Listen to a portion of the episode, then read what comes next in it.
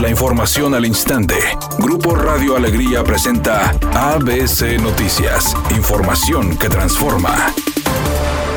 El senador panista Víctor Fuentes comentó que su partido se ha mostrado abierto a cualquier persona que desee ingresar o revivir en la política. Lo ha declarado el presidente del partido, el proceso está próximo a abrirse y cualquier mexicano que con plena, pues ahora sí que facultad en cuanto a sus derechos civiles y constitucionales, pues se pueda registrar, incluyendo... Por otra parte, aseguró que en los próximos días llevará a cabo su registro como aspirante a la gubernatura de Nuevo León, agregando que el presidente estatal del PAN, Mauro Guerra, determinó que el próximo 11 de diciembre se abra la convocatoria para el registro de aspirantes.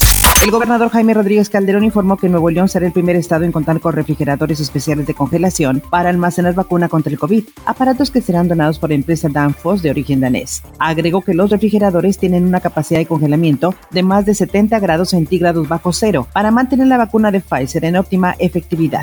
Este lunes, el presidente Andrés Manuel López Obrador dio a conocer que Tatiana Cloutier se incorpora a su gabinete en la Secretaría de Economía, mientras que Graciela Márquez Colín estará como integrante de la Junta de Gobierno del INEGI. El presidente afirmó que Tatiana Cloutier es una mujer con principios, que ayudará a promover la economía al tener buenas relaciones con empresarios y el sector obrero. Como se recuerda, el pasado 3 de noviembre, la entonces diputada federal, en entrevista para ABC Noticias, comentó que hizo una evaluación personal para ver dónde aportaba más, por lo que consideró que su influencia podría ser más útil en el plano nacional.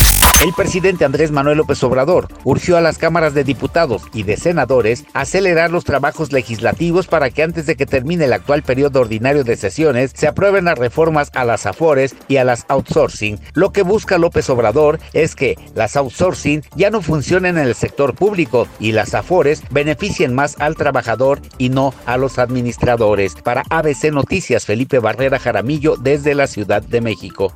Editorial ABC con Eduardo Garza. El manejo transparente de las finanzas pareciera una promesa y una frase común para campañas, pero la semana pasada la Secretaría de Hacienda y Crédito Público reconoció la transparencia con la que se manejan los recursos federales transferidos a Nuevo León. El tesorero Carlos Garza Ibarra dijo que la entidad obtuvo el 100% de los puntos del indicador del destino de gasto o gestión de proyectos. Para avanzar en todos los ámbitos hay que ser transparentes y al menos el tesorero estatal lo está logrando. Esa es mi opinión y nada más.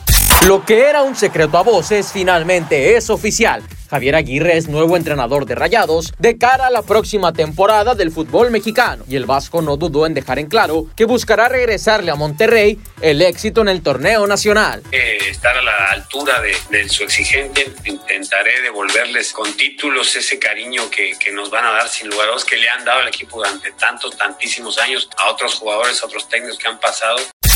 Un accidente provoca tráfico lento en la avenida Benito Juárez y Melchor Ocampo en el centro de Monterrey. La vialidad se despeja hasta Jerónimo Treviño para que tome sus precauciones o considere vías alternas. Otro percance ocurre en la avenida Suazua y Albino Espinosa en el centro de la ciudad y otro choque en Virgilio Garza y Ruiz Cortines en el municipio de Guadalupe. Recuerde respetar los señalamientos de velocidad y no utilizar su celular mientras conduce.